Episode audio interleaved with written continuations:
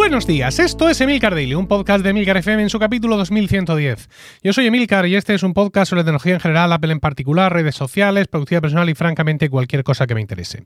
Hoy es lunes 14 de febrero de 2022 y os voy a hablar de lo de Joe Rogan y Spotify. Pero antes quiero hablaros de un nuevo modo de recorrer la carretera.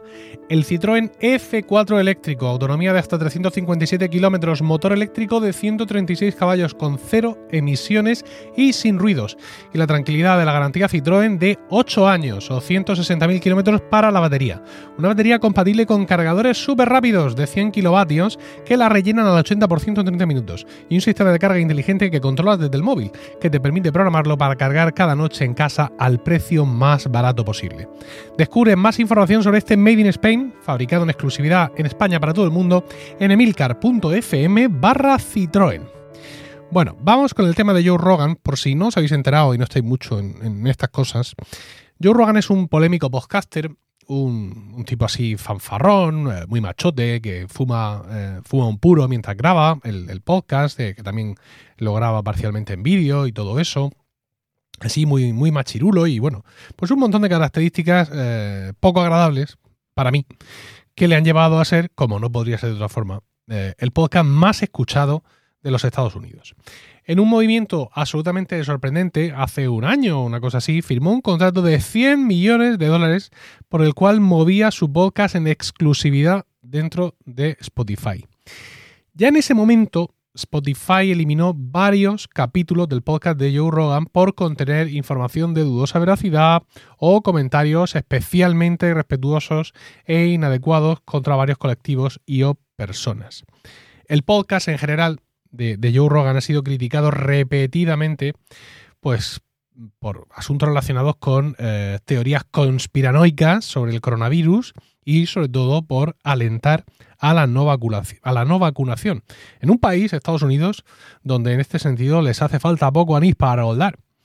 Eh, un reciente invitado antivacunas eh, de Joe Rogan, creo que ha sido por esto, ha provocado una reacción especial y 270 médicos y científicos de los Estados Unidos han firmado una carta conjunta en la que advertían a Spotify de que estaba consintiendo que a través de su plataforma se emitieran mensajes que podían eh, dañar, perjudicar la confianza del pueblo eh, estadounidense en la ciencia, en las recomendaciones sanitarias, en la investigación y en todo esto. Tras esta carta, eh, el cantautor estadounidense Neil Young decidió sacar su música de Spotify y hacer un llamamiento a otros artistas para que hicieran lo mismo y también un llamamiento al, pueblo, a la gente en general, para que se dieran de baja de esta, de esta plataforma. Spotify, por su parte, pues ha tratado de poner paños calientes al asunto. E incluso el propio Joe Rogan eh, no ha tenido empacho en salir a pedir disculpas, etcétera, al tiempo que otra remesa más de sus podcasts eran eliminados de, eh, de la plataforma. Estamos ante una situación realmente de tormenta perfecta en la que todos son, son culpables y yo creo que hay un, único ganador. ¿no? Eh, es culpable Spotify. ¿Por qué? Porque ¿dónde vas con esto? Quiero decir, mm, ¿cómo se te ocurre, en qué momento se te ocurre fichar para tu plataforma un elemento como Joe Rogan? Porque lo que hace Rogan no es nuevo de ahora, lleva mucho tiempo haciéndolo. Es decir, Joe Rogan no es el podcast más escuchado en Estados Unidos ahora que está en Spotify, ya lo era de antes. Y evidentemente Spotify quería todas esas descargas, quería que toda esa gente que iba a arrastrar Joe Rogan catapultaran a la aplicación a ser el número uno, la aplicación número uno de escucha de podcast en Estados Unidos, eh, desplazando así a, Apple Podcast. Porque está claro que eh, evidentemente Joe Rogan tiene muchos fans furibundos que lo que quieren es escuchar a Joe Rogan. Y si escuchan más podcasts, muy bien. Y si yo estaba acostumbrado a escucharlos en Apple Podcasts y en Chuficast y en Chumbucast, si ahora tengo que usar Spotify para escuchar a Joe Rogan, voy a usar dos aplicaciones, es que estamos locos. Yo voy a escuchar pues a Joe Rogan, que solo lo puedo escuchar allí, y ya allí escucho a todos los demás.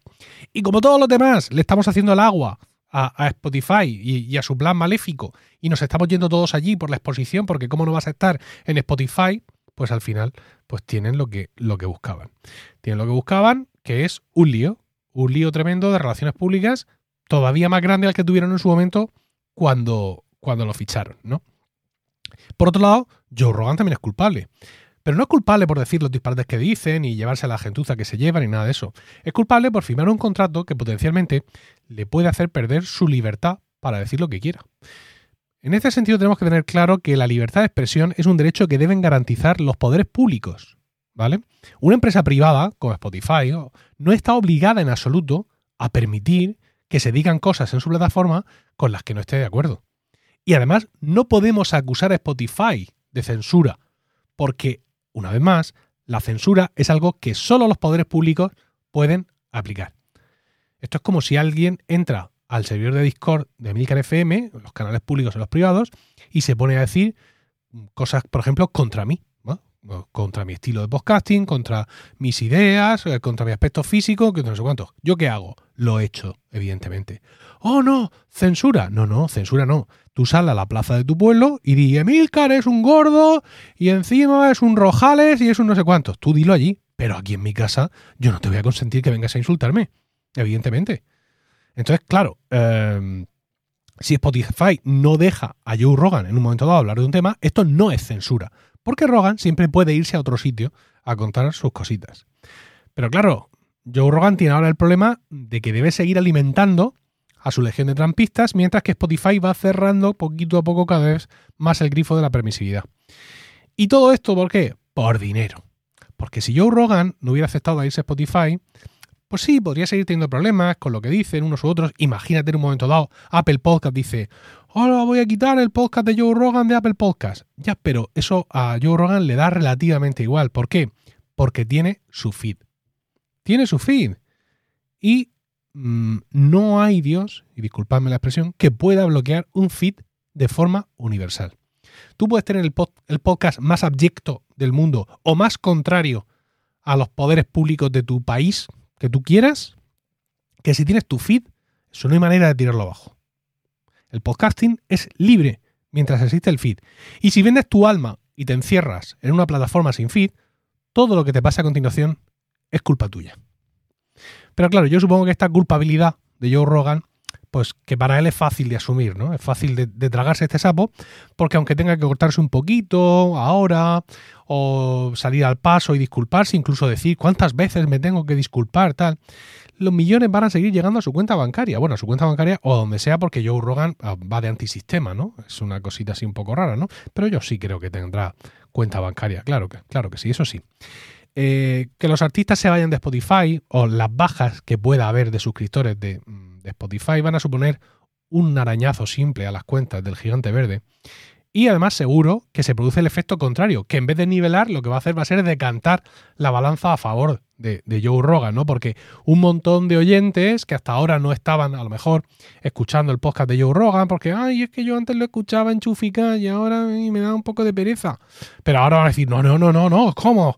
¿Cómo? A favor de la libertad, libertad, libertad van a pedir y van a entrar en, masa de Spotify a seguir escuchándolo y, bueno, van a seguir consumiendo todos los demás contenidos que Joe Rogan hace en distintas plataformas, incrementando más todavía sus cifras de audiencias en todas partes y por tanto, pues su negocio con toda su de, contenidos. Lo cual, insisto, es muy legítimo, aunque a mí no me guste las cosas que dice eh, Joe Rogan. Podríamos pensar que al ser Spotify una empresa sueca, pues tendría un corte pues algo más moderado en sus acciones empresariales, ¿no? Eso podría ser algo que desde aquí, desde la vieja Europa, ¿no? Desde, eh, desde mi punto de vista socialdemócrata de la vida, pues yo querría eh, incluso pues que, que Spotify al menos no se cortase. Pero está claro que cuando el objetivo es la dominación mundial, en este caso del podcasting, el dinero es el único credo. Espero vuestros comentarios en Twitter, arroba Emilcar, y no olvidéis entrar a emilcar.fm barra Citroën para descubrir más sobre el Citroën F4 eléctrico. Que tengáis un grandioso lunes, un saludo y hasta mañana.